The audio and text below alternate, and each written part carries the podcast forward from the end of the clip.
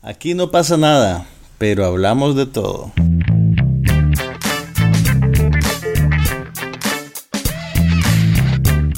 Un podcast sobre cine, TV, tecnología y todo lo demás.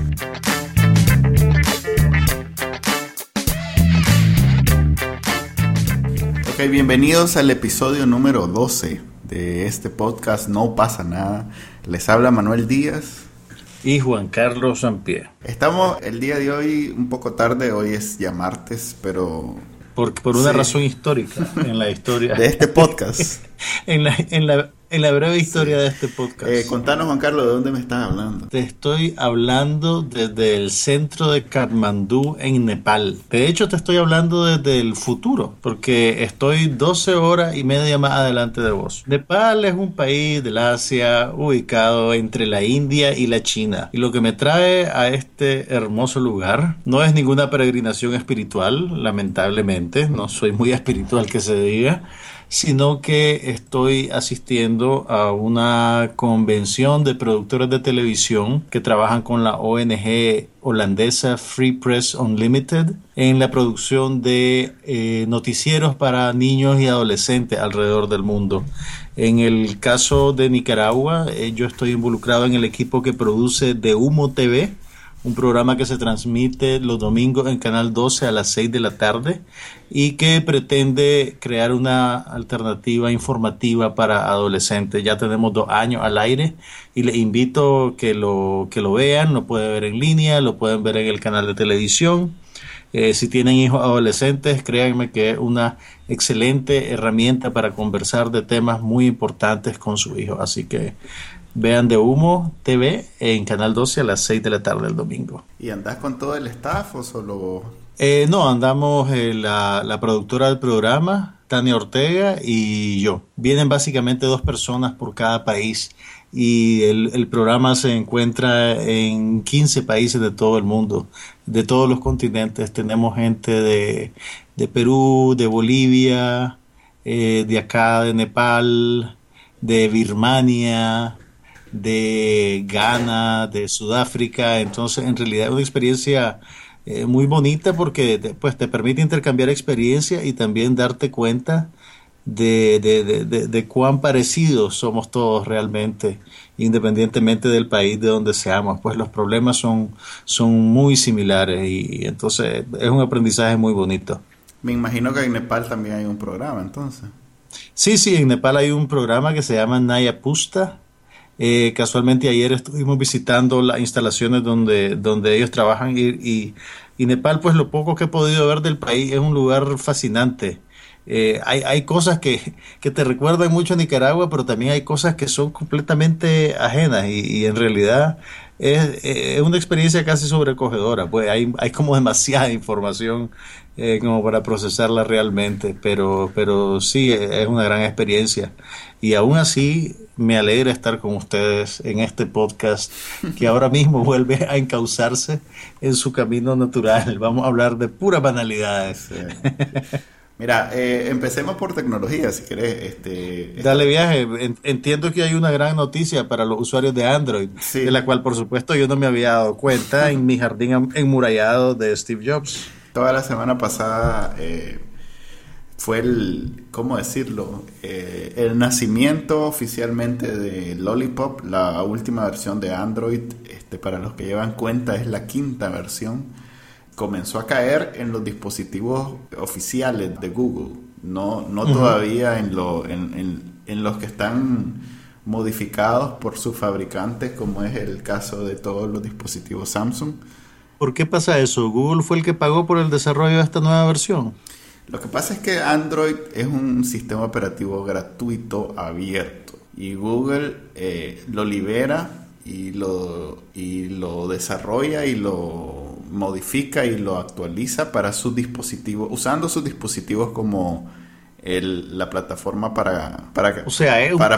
producto pues. de Google. Es un producto de Google y ellos tienen preferencia en el lanzamiento. No necesariamente. Si todo el mundo usara el, el, Android que distribuye Google, no sería el, no sería el caso. Pues podría cualquiera tener ese, esa versión de Android. Lo que pasa es que todos los, los fabricantes de dispositivos, una vez que ocupan Android para el teléfono o para la tableta, comienzan a agregarle cositas propia, supuestamente para mejorar la experiencia de los usuarios, aunque en realidad es para crear una marca separada de Google.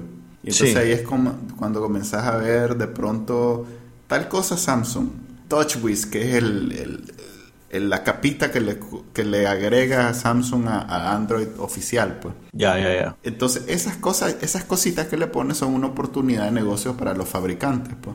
Eh, ok, entonces eso en, teoría te debería motivar a comprar un teléfono Google porque eventualmente cuando salgan las nuevas versiones vos vas a ser el primero en tenerlo en todo el vecindario. Y mejor que eso, no vas a tener todas esas cochinadas que le ponen los fabricantes. Porque las cochinadas mm, que le ponen los fabricantes es muy parecido a las cochinadas que le ponen los, los operadores de teléfono, pues que vos pero, pero, espérate, las cochinadas de los fabricantes, lo, lo, que vos llamas cochinadas realmente son las cosas que los fabricantes le ponen a los teléfonos para, según ellos, convencer a la gente de, comprometerse con su marca. No. ¿Son siempre todas así de malas como para que les digas cochinadas? Son así de malas. ¿Cómo será, ¿Cómo será de malo que hay toda una industria de versiones de Android que la única el único beneficio la única característica que las vende es que borran las cochinadas. Es que borran las cochinadas, exactamente. Por ejemplo, yo tengo en mi teléfono una versión de Android que borra todas esas cochinadas y me da lo más puro posible con algunas modificaciones, pero, pero sin agregarle nada. ¿Cuál es la peor cochinada que te has encontrado? El de Samsung, por mucho. Samsung ¿Pero qué, qué, qué, qué, tipo de, de, ¿Qué tipo de software o de característica era la que te ofendía tanto? Eh, un montón de aplicaciones todo el tiempo ejecutándose que no, no, no, cumplen ninguna función más que Samsung tenerme controlado o saber qué estoy haciendo o, o poderme vender alguna, alguna cosita que ellos fabrican o que ellos están tratando de promover. Esa es la ah, función, pues. Entonces. Ya, ya estamos claros. Sí, y lo que pasa es que me imagino que la gran mayoría de la gente no tiene suficiente conocimiento de cómo manipular el software para liberarse de esas cosas. Exactamente. Por eso hay países, de hecho, el, el, el país de donde son Samsung y LG, que son así como los dos más conocidos por este tipo de prácticas. Corea del Sur. Corea del Sur acaba de promulgar una ley que exige que todas estas cochinadas puedan desinstalarse fácilmente, porque ese es el otro problema. No se pueden desinstalar. Entonces, ah, de alguna manera estás preso si no sabes cómo hacer para, pues, de una manera menos amigable, quitarle todo eso. Mira, a propósito de eso, discúlpame que te, que te lleve por un camino paralelo, pero hay algo parecido con las televisiones de alta definición. Una directora de fotografía inició una campaña en una de estas herramientas en las redes sociales para, para hacer peticiones públicas. Para liberar pidiendo, pidiendo que los fabricantes de televisión solo fabriquen el monitor. No, no, no, no, no es eso. Hay, hay, una, hay una capacidad en las televisiones nuevas que se llama algo así como smooth movement, como movimiento limpio, movimiento suave, que lo que pretende hacer es que las imágenes de, cobertura deportiva, vos veas el movimiento más fluido. Ellos ponen eso activado por default en sus televisiones. Y el problema que eso tiene es que cuando vos estás queriendo ver una película que fue filmada a 24 cuadros por segundo, eh, ese, ese algoritmo que manipula la imagen te destruye completamente la cualidad de la, de la imagen filmada ya sea en alta definición o en film, y hace que todo parezca eh, video. Ah. Entonces ella inició una campaña para, para demandar que los fabricantes de, de, televisión hagan que no sea tan difícil desactivar esa cualidad. Eh, porque está sepultado en medio de un montón de menúes y de submenúes que, que un montón de paciencia y un mapa, básicamente, para hacerlo. Sí, en general, el, general el sistema... Es una práctica generalizada en la industria, pues. Sí, en general el sistema operativo de los televisores eh, eh, deja bastante que desear. De hecho... Ahora, volviendo, Pues ustedes si tienen su televisión de pantalla ancha y pantalla plana y un televisor reciente, fíjense que cualquiera de estos filtros esté desactivado a la hora que quieran ver una película, porque imagínate, pagas por ver una película en alta definición y encima te la van a arruinar. Pero bueno, pues vamos de vuelta a Lollipop. ¿Qué novedad tiene el sistema operativo? Pues fíjate que tiene eso que tiene muchas de, de las cosas que trajo el iOS 8, es el nuevo. Sí. El iOS 8, eso que podés sincronizar todos los dispositivos. Y, no era que Android estaba adelantado. Sí, ¿Cómo me estás diciendo que el iOS 8 eh, trajo cosas nuevas que el Android no tenía? Lo que pasa es que pone todavía más, eh, eso está más presente en todas las aplicaciones. Pues antes, digamos, solo podías en YouTube y en una que otra. Ahora está sincronizado casi que al máximo todo lo que haces en, una, en un Android. Bueno, el problema de Android es que está súper fragmentado. No pasa lo, mismo, decir. No pasa lo mismo que Apple. Con, Apple tenés alguna garantía de que, de que las cosas van a funcionar porque ellos hacen también el hardware. Sí, y además están en, permanentemente en una campaña de si tenés tal hardware, tenés tal software.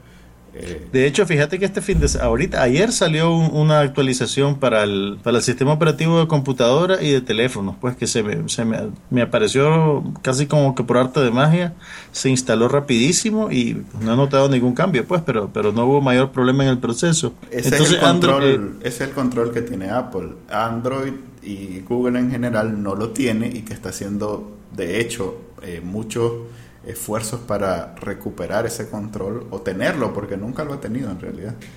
¿Y qué, qué, qué, otra gracia tiene el Lollipop? Mira, visualmente es muy diferente al Android anterior. Este, tienen una, un estilo materialista. ¿Una interfase? Un estilo materialista, de la interfase, sí. Eh, todavía más flat, mm, o sea, menos es que euforme sería la traducción al español. Menos sombra, menos degradado, menos brillo, todo es flat. No hay 3D. Pues. Están emulando entonces el, el, iOS 8. En realidad todo el mundo está emulando eh, ese, eh, ese estilo que lo inició Windows cuando sacó el Windows Phone y que Google era como el precursor, porque si te fijas, Google en general no tiene mucho, mucho de esos efectos que tenía Apple. En Apple es muy limpio. En Apple se notó mucho más porque era el rey de los degradados, los brillos, las sombras, los, los 3D, o sea, que, pudieras ver como eh, dimensión, profundidad en los diseños. Tanto Google como Microsoft no eran así, pues. Y, y, Windows con Windows 8 hizo pues lo que nadie se esperaba y se tiró de viaje en la piscina del, de los flat, pues. Eh, Google no tanto, aunque sí era limpio siempre, y en esta versión sí ya este, es, una, es totalmente flat, o por lo menos los colores son mucho más con mucho menos efecto. Vos, apartando la cuestión cosmética, ¿vos le recomendarías a un usuario de Android hacer el salto ahorita a esta nueva versión? Eh, lo que pasa es que no es, no es opcional. Este, si tenés un dispositivo de Google, el salto lo vas a dar como cuando das el salto en iOS. Lo que pasa es que podés, no... Podés, no instalarlo si querés y quedarte con el anterior, ¿no? Mm, no estoy claro, fíjate que no conozco a nadie que nunca haya hecho algo así.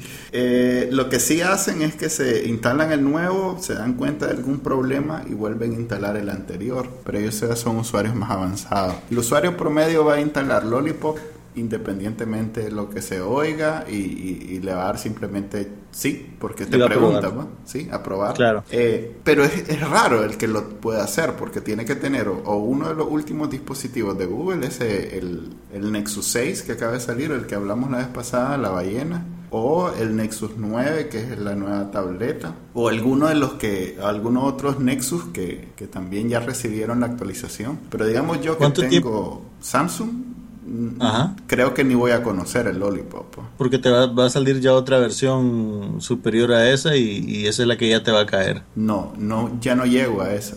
Ah, o sea, tu teléfono ya no aguanta este nuevo sistema operativo. Ya no, ya, ya, ya no soy parte de la de la camada que va a recibir Lollipop. De hecho, eso, es lo que, eso es lo que te quería preguntar. ¿Qué modelos o pues de qué rango quedan ya fuera de esto? Así como el, iPhone 4 quedó fuera del iOS 8. Eh, mejor te digo los que sí, porque es demasiado grande el universo. Recordá que Android es el 80% del mercado y no es un solo fabricante. Pues. Ok, ¿quiénes pueden aspirar a, a comerse el Lollipop? Del Nexus 4 para arriba que son Google y vamos a ver cuáles fabricantes se dan el lujo, pues, porque los fabricantes generalmente eh, tienen que agregarle cosas, como habíamos dicho, y... Cochinadas, por Cochinadas, sí. Entonces no estoy seguro. Fíjate que escuché que generalmente los que lo van a recibir son los, los teléfonos insignia de este año. Digamos o sea que en, Navidad se los van a dar de regalito. Pues. Algo así. No, tampoco. tiene que ser dentro de seis meses. Pues, Okay, no es inmediatamente. Pues. ya, tenemos algo aquí aspirar para el año 2015. De pues, hecho, por lo los usuarios de, Google y de Android. De hecho, este, un review que vi del Nexus 6, esa es la, la dicotomía que plantea, porque te dice si te gusta Android limpio, compra Nexus 6. Si no te importa el sistema operativo, el Note 4, que es de Samsung, es mucho mejor en términos de... Y está mucho más barato, me imagino. No, está más caro, obviamente, porque es, Samsung. Pues. Ah, ok, ok. Siempre Google trata de ser más barato que la, la media. Y si en este caso no logró ser mucho más barato, porque en realidad está caro para lo que normalmente produce Google, eh, todavía es más barato que algún dispositivo Samsung o LG o de los otros. Pues. Que en realidad todos esos dispositivos de Google son o Samsung o LG o, o una de esas marcas nada más que fabricados bajo especificaciones de Google. Ok, este, eso en términos de tecnología. ¿Has visto algo de televisión en Nepal? No he visto absolutamente nada de televisión en Nepal. Pues antes de dormir me pongo un poquito las noticias, pero pues los canales nepalíes no los entiendo. y no hay serie. Sí te puedo decir que, que, en términos visuales se parece mucho al nivel de producción promedio en Nicaragua. Sí, bastante, bastante. Y me da la, me da la impresión que el tratamiento de la noticia es parecido, pero, pero no puedo. Hay no puedo de cabeza. con criterio. Viste muchos quebrados de cabeza, motos que hay, hay, hay, hay, mucho, hay mucho estímulo gráfico en la pantalla, tener varios cintillos corriendo, eh, tener un, un piripipi de fondo siempre permanente. Eh, eh, es una de esas cosas que te recuerdan a tu país. Ok, mira, yo en televisión sí logré ver el nuevo capítulo de la segunda temporada de Fall, aquella serie que es inglesa, ¿verdad? Sí, es una, es una producción inglesa protagonizada por Gillian Anderson. La agente es la legendaria agente Scully de los X-Files. Que no sabría... Que ahora interpreta... ¿Que no qué? Que yo no sabría decir nada al respecto porque en realidad nunca vi esa serie. Estaba muy... ¿Nunca viste The X-Files? ¿Cómo es que vos con la educación televisiva que tenés nunca viste The X-Files? Creo que era un compromiso demasiado grande y nunca logré involucrarme emocionalmente con ese, esa temática más recurrente de los extraterrestres y esas, no sé, era muy Lo que pasa, a ver, los X-Files tuvieron un problema en el desarrollo de sus episodios mitológicos, porque al final se volvió una cosa demasiado enredada. Sin embargo, tienen un montón de capítulos contenidos en sí mismos con historias completas que son realmente joyas de la televisión. Hay, yo creo que en internet podés encontrar una lista de cuáles son esos capítulos y yo te, yo te recomendaría que te fuera a verlos, porque realmente son, son extraordinarios. Pero bueno, volviendo a Default, esta es una serie sobre, bueno, Gillian Anderson interpreta a una policía que está cazando a un asesino en serie. La segunda temporada en Irlanda, empieza, eh, sí, en, en, Irlanda y la segunda, la primera temporada, pues si, si no la han visto todavía, me temo que se la vamos a arruinarle el desenlace, pero en la, primer, la primera temporada termina cuando él se muda de ciudad y logra, digamos, romper el, el, rastro que estaba dejando y que Gillian Anderson ya lo había retomado. Y, el, y el, una nota curiosa, el que interpreta al psicópata en esta serie es el actor Jamie Dorman, que lo van a ver en un par de meses en la película de 50 sombras de Grey. Así que eso le va a dar, digamos, una retorcida extra a esa película. que de por sí no lo necesita que de por sí no lo necesita, seguro. A ver, a mí lo que me llama la atención es que sigue el... ¿Vos viste la primera temporada? Sí, claro. La primera temporada, eh, o, bueno, de la serie en general, es que sigue tanto al investigador como al asesino. O sea, la perspectiva del, de nosotros, la audiencia... Está, está repartida entre los dos. Exactamente, está repartida entre los dos sin ningún, este, sin ningún peso, sin ningún prejuicio. Pues no, no está establecido, o bueno, en términos generales ya sabemos que el asesino es malo y la investigadora es buena, pero no necesariamente es como si es pues que los buenos son muy, muy, muy, muy buenos. Sí, no, no, es, eh, es, bien, es bien interesante lo que la serie hace a la hora de construir el personaje de la mujer. De ambos. Porque a mí me, me, pareció fascinante lo de la mujer porque ya, ya hemos visto, digamos, psicópatas retorcidos y sofisticados de alguna manera en otra serie. Sin embargo, aquí lo, interesante es que la mujer, vos la ves como eh, trabajar en un medio que es adverso a una mujer con poder, por así decirlo, eh, la hace demasiado dura. Y al mismo tiempo, en, en, la otra, en el otro lado de la acera, ves como el psicópata en realidad no es infalible y hay mucho de suerte en la manera en que él logra hacer sus cosas o de la manera en que se le complican las cosas. Además eh, que, no, serie... que no, es, no lo deshumanizan, pues en realidad que puede ver profundidad. Y eso lo hace, y eso lo hace todavía más, más aterrador, digamos. Mira, que, es un ser humano plausible, por así decirlo. Así es. En realidad que esa es la a mí lo que me atrapó en la primera temporada era eso que podía ver ambas perspectiva y ninguna de las dos era extremadamente buena o extremadamente mala, de hecho eran seres humanos ambos con toda su profundidad. Eh, un, un, tercer elemento era que era en Belfast, no, y, hay ahí una historia... No es un escenario muy explotado, pues realmente en televisión, y, y ves, digamos, los ambientes proletarios y de clase media, no es ese... Y ves esa dinámica... A mí me llama mucho la atención en general todo lo que tiene que ver con Inglaterra, y me llamó eso la atención, pues que ves esa dinámica de, de, Irlanda del Norte con, o Irlanda del Sur. ¿Cuál es Belfast? Ahí me La que está...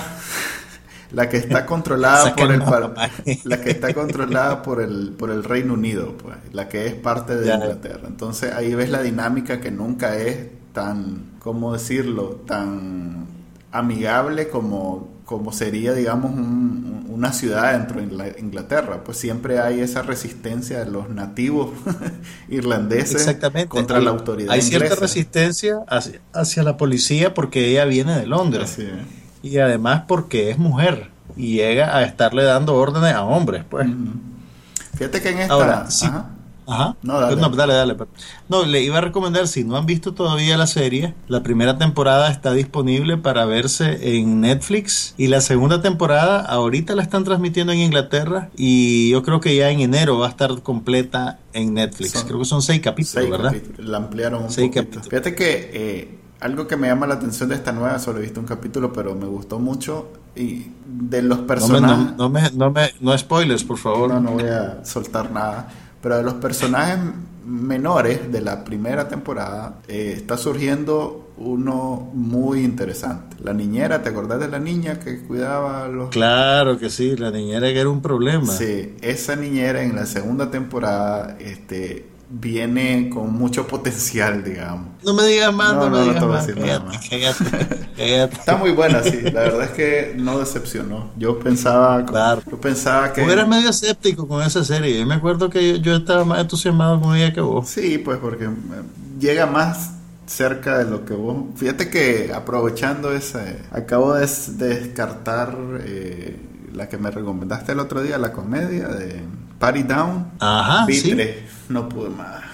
No te creo. sí, no pude más. No me digas eso. Fíjate que hay ahí tres, cuatro personajes que, cada vez que los veo digo, ah, si tan solo fuera tan bueno como es en, digamos, el, el escritor de guiones, el, Ajá ese sale, es, un programador diabólico en, en Silicon Valley. En Silicon Valley. Entonces, siempre, cada vez que lo escucho, decía, si tan, si tan solo fuera tan chistoso como en Silicon Valley. No, no pero esta, esta fue antes. Yo sé, yo sé. Y ve, tuvo buenos, en el gran contexto. Tuvo buenos actores, tuvo buenos directores, pero mm, no pude. Tal vez, no sé, pues tal vez que yo, yo soy más susceptible a ese tipo de humor.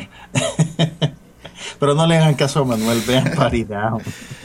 Pero bueno, en televisión, pues no solamente The Good Wife y Walking Dead están súper buenos, están ya en los últimos días del año. Siempre hay un... Está mejor Revenge y Scandal. Me imagino. este Newsroom está muy bueno también. Vamos a ver qué tal termina. Eh, leí una entrevista que le hicieron otra vez a, Aaron Sorkin. Aaron Sorkin y amplió ese tema de no volver a hacer televisión y creo que es definitivo. Pero bueno, ya hablamos de eso la semana pasada. Dale, dale, un, dale un año, dale un año que le den un contrato. algo, algo interesante que dijo cuando le preguntaron eh, cuál es la diferencia entre escribir guiones para televisión, para cine y para teatro. Entonces dijo, para cine eh, lo escribo, lo guardo y lo entrego. Para teatro, ah bueno, y lo modifico, algo así dijo, lo modifico en el momento que se está haciendo. Para teatro lo entrego y lo modifico todavía en los, en los días que estoy, que, ¿cómo se llama? Que, que, que es la presentación. Y en televisión el primer borrador que hago es el que sale. Entonces creo que por ahí viene el problema. Eso explica muchas cosas. por ahí viene el problema, fíjate, porque en realidad que para alguien que, que pues le pone tanta mente a su, a su oficio, me imagino que debe ser difícil la televisión, pues que tenés que estar en todo momento. Sí, pero, sí, pero no, mira, estás hablando de series que tienen, no, no son las series regulares de televisión abierta que tienen que hacer 22 capítulos en 9 meses. Estás hablando de una serie de 12 o 10, o 10 episodios que él tiene bastante tiempo para escribirla, pues no me vas a decir que, pero que, está, que está última hora typeando. Pero es Aaron Sorkin, o sea que un, un guion, un guion de un capítulo de Newsroom debe ser como 38 capítulos de Two and a Half Men o algo así. Pues. Pero bueno, Es que si, lo vas a poner en esos términos. Me disperso, me disperso. Sigamos con cine. Sigamos con cine. Estrenaron en Nicaragua y la logré ver antes de, de, salir de viaje la, la comedia Let's Be Cops, Agentes del Desorden, le pusieron en español. Está protagonizada por dos actores que salen en una de tus series favoritas. Así es. Jake Johnson y Damon Wayans Jr., que salen juntos en New Girl. Yo creo que el, el, hecho de que es obvio, pues que ellos tienen una relación previa y que hay amistad entre ellos, es casi como que la razón de ser de la, de la película. Es una comedia bastante improvisada en el sentido positivo y negativo de la palabra. Eh, te digo positivo porque vos ves que hay química entre ellos dos.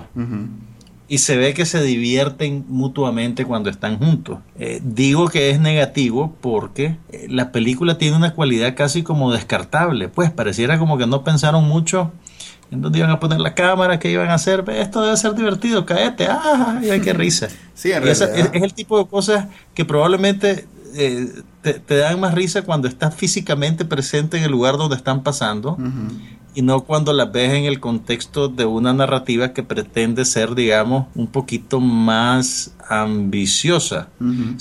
¿Sabes a qué me recordó mucho en, tono y en estilo? A las películas viejas esas de, de Academia de Policía. Ya, Una producción una producción bien barata, con chistes así bien básicos y con, y con muy pocas, digamos, ambiciones. Lo que eh, ahora tiene, tiene unas cosas raras. Pues, por ejemplo, la aparición del, del comediante este que sale en Key and Peele, el, el, que hace el papel de, de el hispano, de Pupa. Ah, de Keegan Michael Kay. Sí, exactamente. Eso, ese, el, el, el chiste de él. él es de lo mejor de la película, pero y es casi surrealista lo que hacen con él. Sin embargo, me, chocó bastante el, tratamiento a la violencia. Ya. Eh, yo, yo en, la, en la columna que escribí para la prensa sobre esta película, hago hincapié en que cuando esta cinta se estrenó en Estados Unidos, estaban pasando los disturbios de Ferguson, la ciudad de en Missouri, donde un policía mató a un muchacho negro en un forcejeo con una pistola. Eh, y ahorita la estrenan aquí en Nicaragua y la semana pasada la policía mató a un muchacho en Totogalpa, supuestamente dispersando una manifestación y un escolta de la, de la jefa de policía lanzó una ráfaga a una gente que estaba en una estación de esperando, esperando un bus en la carretera norte. Sí. Entonces, pues, eh, digamos que el, el, hacer humor con situaciones violentas, eh, yo creo que es un equilibrio que esta película no tiene, digamos, el... la sofisticación para lograr la inteligencia eh, para lograrlo. Entonces se vuelve un poco incómodo. Y, especialmente la secuencia en la que están queriendo sacar la información a esta caricatura de hispano, a Pupa, eh, ellos están básicamente tratando de torturarlo con el submarino, pues con el, lo que los gringos llaman el waterboarding. Sí el, el, uso de esa técnica de tortura para extraer información, pues fue muy criticado, lo usó la administración Bush, después incluso creo que Obama aceptó que, todavía se estaba utilizando. Y te digo, para mí que estoy medianamente informado, ¿No te pareció eh, eh, Fue bien, o sea, no, me pareció chocante y no de una buena manera, pues, porque hay comedias que te chocan, pues, pero lo hacen comentando sobre la, la, sociedad o la manera en que vivimos. Esta era únicamente una apropiación oportunista, me parece. Y eh, también, si te fijas, es bien caricaturesco cómo tratan a las mujeres, que son personajes completamente periféricos, y a la minoría hispana con este personaje de, de, de, de, de Key, ¿verdad? Eh, sin embargo, a la hora de que la película trata el predicamento de sus personajes principales, los trata con guantes de seda. Eh, vos te fijas, son, son dos brothers que se sienten inseguros porque son unos losers, pero al final pues todo sale bien y triunfan y son buena gente. o sea, si, vas a hacer una sátira, si vas a hacer una sátira, o sea, yo, yo, yo entiendo por qué lo hacen, pues obviamente no quieren alienar a la audiencia meta, que básicamente deben de ser eh, hombres jóvenes que se identifican con el predicamento de, de, los, de los protagonistas. Pero yo creo que estos comediantes son más inteligentes que eso, pues, y pueden hacer algo más interesante. Pero bueno, pues, A ver, eh, obviamente no es una película para mí. No, eh, yo veo la, la película, primero no tiene agenda, o sea, no tiene una temática que una así, y es de lo más genérica, pues Deben de vender eso, esos guiones en, Hollywood, en la, en la venta, pues donde... No, le dijeron, mira, vayan a hacer una película, tienen dos semanas de vacaciones de la serie. Pero, a ver... Aquí, tienen un presupuestito, hagan ahí una, una chochada, pues. Ok, eso quiero decir. Que el guion, en términos generales, es el, genérico de body cups, de, de películas de, de, pareja de policía, ¿verdad? Eh, donde está el énfasis, donde está el valor de la película, es en dos, tres, cuatro bromas que son bien pensadas, bien ejecutadas y que definitivamente las hicieron o las pensaron con estos actores en mente. Por lo que hacen en, New Girl o lo que hace Rob Riggle en, bueno, en las otras películas que hace o lo que hace ese también Keegan Michael Key en, en Key and Peele. Más allá de esas tres, cuatro bromas, esta película no tiene valor, no debería ser película, pues debería ser cinco sketches bien hechos de media hora, donde salí orinado de la risa, pero ahí nomás, eso es todo. Eh, eh, eh, es como un sketch estirado más allá de lo necesario. Así es. De hecho, estamos de acuerdo. Ver dos, capítulos, de, ver dos capítulos de New Girl sería como más... es mejor ver lo, que, lo, que, lo que sí debo decirte, yo que no veo New Girl, era desconcertante ver a el hijo de Damon Wayans, porque es igualito a su papá. Ah, sí, y no... Es igualito, igualito, yo lo veo igualito, ¿eh? entonces yo no sabía si era el papá, si era el hijo. ¿Sabes qué es lo Al final tuve que ver de vuelta los créditos. ¿Sabes qué es lo peor? Que yo conocí al papá así, de esa edad. Que o sea, exactamente como esa imagen.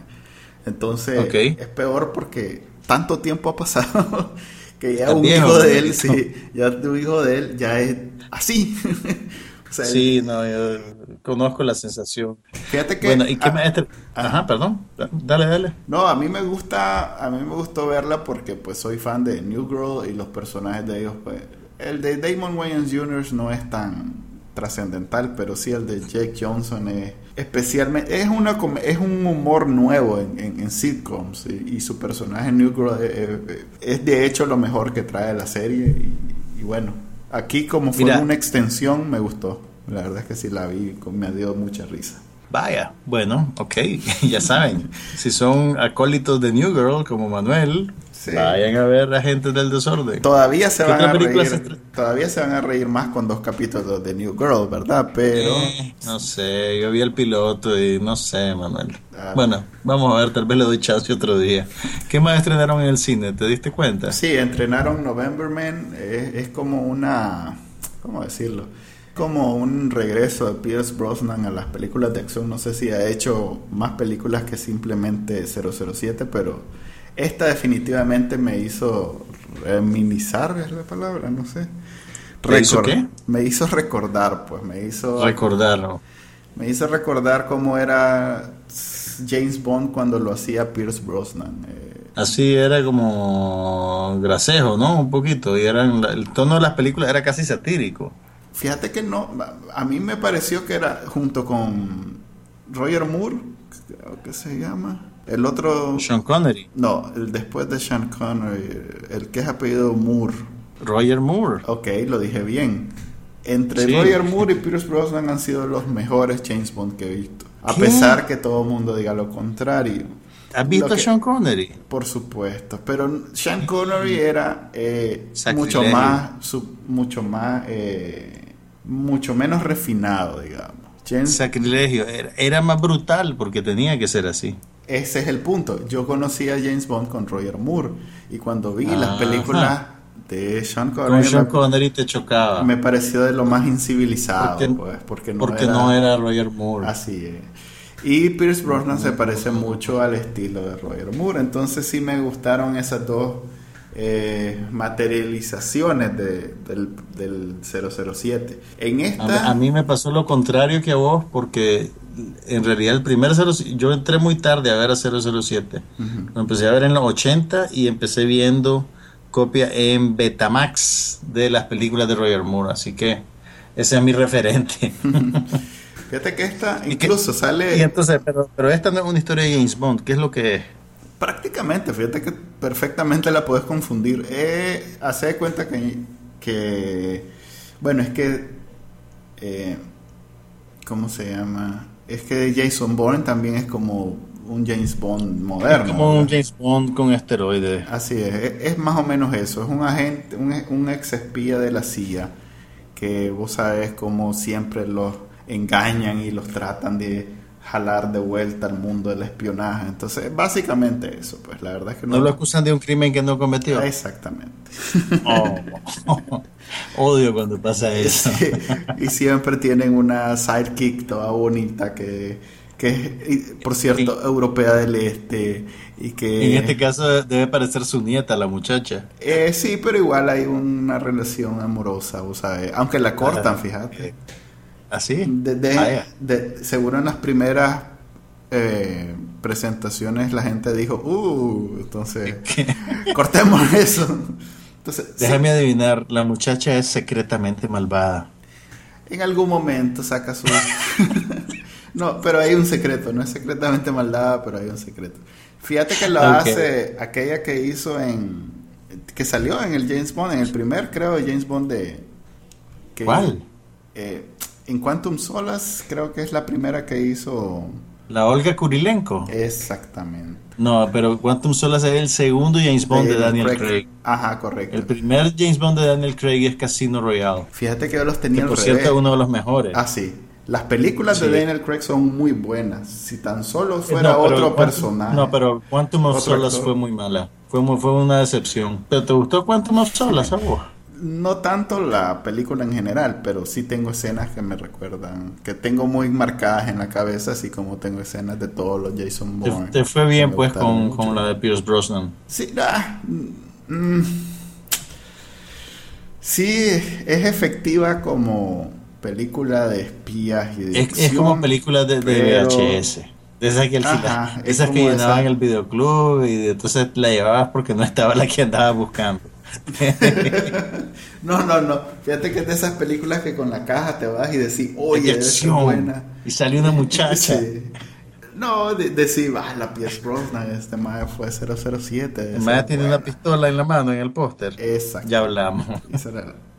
Y sale, corriendo. Y sale corriendo, que a esta altura ya es con, con un caminadorcito. con que sí, ya se, le, ya se le nota la edad en realidad que... Oh esperaría yo que sea la última. Tal vez era su despedida. Pues, el último burra de Pierce. Sí, él es productor ejecutivo, o sea que. O sea que es culpa de él. sí. Así que bueno, ¿qué puedo decir? Sí, veanla, está bonita. Está bonita, sale una muchacha, hay acción. Sí, hay, y hay misterio y suspenso y al final te das cuenta y como siempre los rusos son malos. Los rusos son malos de vuelta porque hubo una época en que eran, eran buenos. La perestroika complicó mucho las cosas, pero ya, ya estamos volviendo a la época de la Guerra Fría, así que no se preocupen. Más bien hubo un tiempo donde ni aparecían, porque ya como no eran malos... Ya no eran una amenaza. Sí, ya, no eran nadie, entonces ahora ya vuelven a aparecer. Denle las gracias a Putin. Ok, yo te voy a recomendar algo raro. O sea, realmente no es raro porque se volvió muy popular, pero en Nicaragua pues no hay mucho referente para agarrarlo. Les voy a recomendar un podcast. A raíz de que nos pusimos a, hacer este podcast, eh, empecé a interesarme por el formato por primera vez en mi vida y es básicamente como interesarse por la radio realmente. Eh, y encontré un podcast que casualmente la semana que salió el primer episodio lo, lo, empecé a escuchar.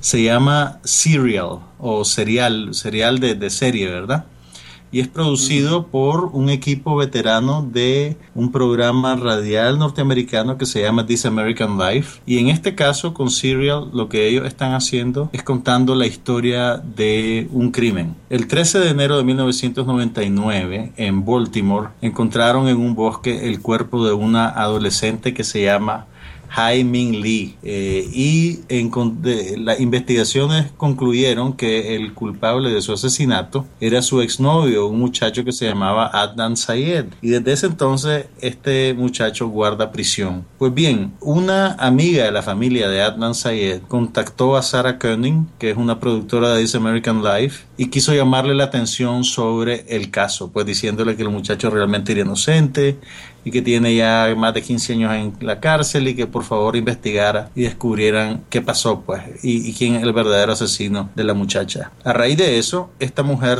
pensó, eh, Sarah Conning pensó que era una buena historia para contarla en eh, serialmente, pues en capítulos y, y produjeron entonces este podcast que a estas alturas bueno, ahorita lleva nueve capítulos. Esta semana sale el noveno. Todos los jueves sale un capítulo nueve. Ha sido bajado de la tienda de iTunes o, ha sido escuchado por streaming más de 5 millones de veces desde su inicio. En la historia del iTunes es el que más rápido ha llegado a esa distinción y ha ocupado primeros lugares en Estados Unidos, Canadá, Inglaterra, Australia, Alemania, Sudáfrica y la India. Según los cálculos de Apple, ellos esperan que los usuarios de iTunes escuchen 7 billones de podcasts en el 2014, un billón más que en el 2013. Así que este programa en particular... Un billón, un mil millones, ¿verdad? Sí, entonces este podcast es ahorita como el, el, el más escuchado del mundo, pues, y es uno de los puntos brillantes del, del, renacer de este formato que es básicamente radio. Pues yo, yo realmente nunca he sido un gran escucha de radio, pero me da la impresión que el potencial narrativo de la radio, por lo menos en nuestro país, ha sido descuidado mucho. Pues tenés poco reporteo, tenés poca historia, tenés poca eh, poca expresión de esta naturaleza. Entonces para mí ha sido eh, una, una, gran novedad. Y, y, la manera en que te cuentan la historia, pues es bien, bien bonita, bien interesante. No es necesariamente, digamos, algo, eh, esto es algo tan viejo como las novelas por entrega de Charles Dickens, pero es súper efectivo y, es, y es fascinante realmente. Ok, este... Una cosita. ¿Cuántos capítulos lleva? Mira, lleva nueve, cada capítulo dura más o menos unos 45 minutos. Eh, los ponen en línea los jueves, eh, pero los tenés que escuchar en orden. Tienen que irse al, al, al website Serial Podcast, eh, S-E-R-I-A-L Podcast, o lo pueden bajar por streaming de, de iTunes. Y ahora, el, el, único problema es que está en inglés, entonces si, si no sabes inglés realmente no, no, no, no, no vas a disfrutarlo, obviamente. pero, pero si sabes inglés, te digo, es una experiencia salvaje. Ahora bien, esto me lleva a una pregunta un poco banal, pero teneme paciencia. Cuando vos, nosotros oímos un podcast usualmente cuando estamos manejando, ¿verdad?